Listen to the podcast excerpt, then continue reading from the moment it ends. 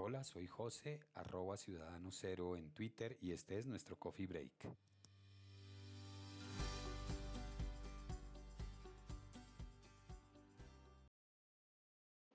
La enseñanza es más productiva en apariencia con Google Classroom, ya que permite agilizar tareas, impulsar la colaboración y fomentar la comunicación, tanto en estudiantes como entre docentes, docentes y estudiantes.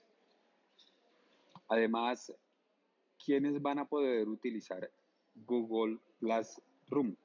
Todo aquel que tenga las herramientas de Google Documentos y de Google Drive.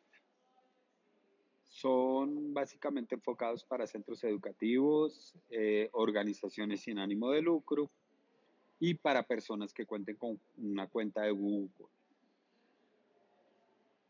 podemos decir que algunas ventajas que tiene es que es de fácil configuración. Pueden configurarse clases e invitar alumnos y a otros profesores. En apariencia ahorra tiempo y papel. Los profesores pueden crear clases, asignar tareas, comunicarse y mantenerlo todo organizado en un único lugar. Ofrece un sistema de comunicación y comentarios, mm, digamos, mejorado, porque uno puede crear tareas como profesor y eso le va a enviar notificaciones a los estudiantes. Se pueden iniciar debates, los estudiantes van a poder compartir recursos entre sí e interactuar con una cosa que se llama el tablón de anuncios. También lo van a poder hacer por correo electrónico. También se puede ver rápidamente quién ha completado, en el caso del profesor, el trabajo. Uno puede supervisar esa parte, quienes no lo han terminado, proporcionar comentarios e incluso puntuar directamente y en tiempo real a los estudiantes.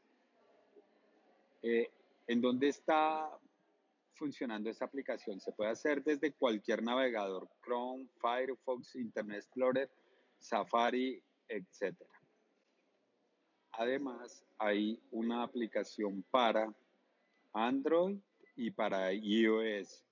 Entonces, uno puede allí, em, uno puede allí hacer eh, la gestión. ¿Qué puede hacer un profesor? Puede crear y gestionar las clases, tareas y notas, o sea, las calificaciones. Proporcionar comentarios y puntuar los trabajos directamente Además, va a poder eh, compartir allí los contenidos del curso, como el sílabus o programa del curso, eh, guías de trabajo. Los alumnos pueden hacer seguimiento del trabajo y el material de la clase, o sea, ver los contenidos que ha subido el estudiante. Ellos van también a poder compartir recursos y contenidos, interactuar con una cosa que ellos llaman tablón de anuncios y van a poder interactuar por correo electrónico con sus compañeros. Cada vez que uno le envía un mensaje al curso, él le va a enviar ese mensaje a todos los estudiantes. También uno puede enviarle un mensaje privado a uno de los integrantes del curso y él va a enviarle también un correo electrónico. Los estudiantes van a poder también enviar tareas y recibir comentarios o retroalimentación por parte de los docentes, al igual que sus calificaciones. Hay un rol de tutores que puede recibir un resumen de trabajo de cada uno de los alumnos por correo electrónico y en ese resumen se incluye información sobre los trabajos pendientes, eh, las próximas tareas y las actividades de nota.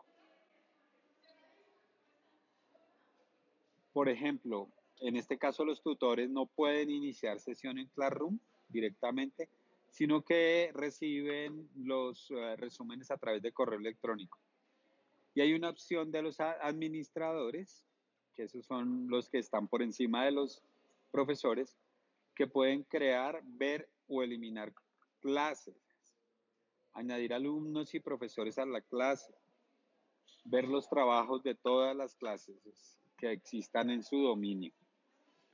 Eh, esta plataforma yo la utilicé, como les decía, como un año ¿Cuál es, digamos, una gran ventaja que tiene es que se vincula con toda la plataforma o la, o la Google Suite? Entonces uno va a poder hacer allí, eh, crear unas guías, subírselas a los estudiantes. Y cuando uno le va a subir las guías a los estudiantes, entonces él le dice si quiere crearle una copia de esa guía, de ese Google Docs, a los estudiantes o solamente quiere que, que quede creada allí en, la Google Classroom. Tiene uno de esas dos opciones. Pero el gran inconveniente que yo le veo a esta plataforma es el tema del trabajo en grupos. Esta plataforma está muy enfocada para eh, escuelas de básica, primaria y secundaria. No la veo muy como para la parte de educación superior, que es en la que yo la uso, porque yo tengo grupos grandes y en esos grupos grandes de estudiantes tengo subgrupos y en la plataforma de Google Classroom no es difícil, es imposible crear subgrupos, no lo permite. Para eso hay que hacer una serie de trucos, hay que crear clases nuevas, entonces se, se vuelve todo un problema para gestionar las tareas de, por ejemplo, investigación, de investigación formativa, que es algo con lo que yo trabajo muchísimo. Entonces, si tú estás en, en educación básica, primaria y secundaria y quieres utilizar esa plataforma, es absolutamente idónea. Siempre y cuando el correo electrónico de la institución o de la organización esté planteado, formulado desde la plataforma de Google Apps. Bueno, esto era lo que les iba a compartir hoy. Recuerden que estamos en ciudadanocero.com. También estamos en todas las plataformas de podcast como Coffee Break con Ciudadano Cero. El cero siempre en número. Las notas de este programa van a estar en el blog y allí pueden ustedes comentarme o enviarme comentarios y sugerencias a Twitter con arroba ciudadano cero, el cero en número. Chao.